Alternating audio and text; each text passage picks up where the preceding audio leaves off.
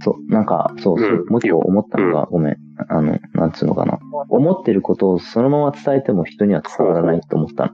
うん。なんか、その、伝わる表現方法ってやっぱりあるのかなっていうか、例えばなんか、音楽とかさ、まあうん、絵とかでもいいけど、その、非言語で表現して、まあ自分の思ってることとか、そういうのを伝える、まあ一つのメディアなわけじゃん。そういうのを、多分言葉で説明することよりも容易にやれる人って、まあ、ものすごく才能があると思うんだけど、多分、まあ YouTube も似たようなことが言えるのかなと思って、動画上では演じてるけど、多分本当の自分が伝えたいこととか、なんかそういうのは絶対あると思う。そうね。うん。だから、なんか我々がその伝えたいことみたいのを表現するときにどういう方法が最適、最適っていうか、ないいのかなっていうのは、なんか結構やっぱ常々思っちゃうというか、やっぱそれが、なんかまあその先生がうん。勉強しろって言えば子供が勉強するのわけがないのと同じようになんか伝えたいのであればそれに、うん。まあ、我々のうん。キャンとその、うん。なんだろうな、合致すうるん。部分でいい表現方法というか、そういうのがあるのかなとか、っていうの。があるんだよね。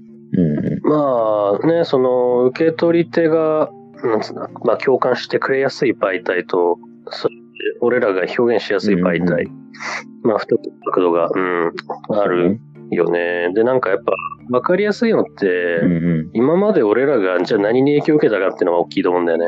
例えばアーティストとかでこういう社会へのアンチテーゼを歌う人とかって、なんか多分音楽に影響されてる気がして、うんうん。ね。っていう影響っていうのは一つある気がするよね。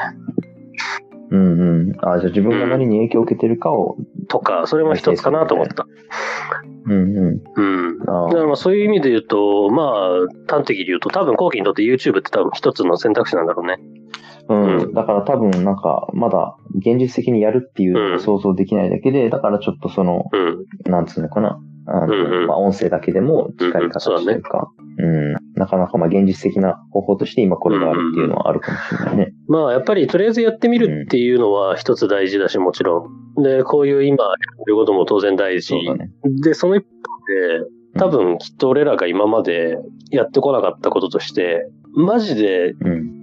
理想として、これができる最高って考えたことって、正直俺はあんまなかったなって今思ったんだよ。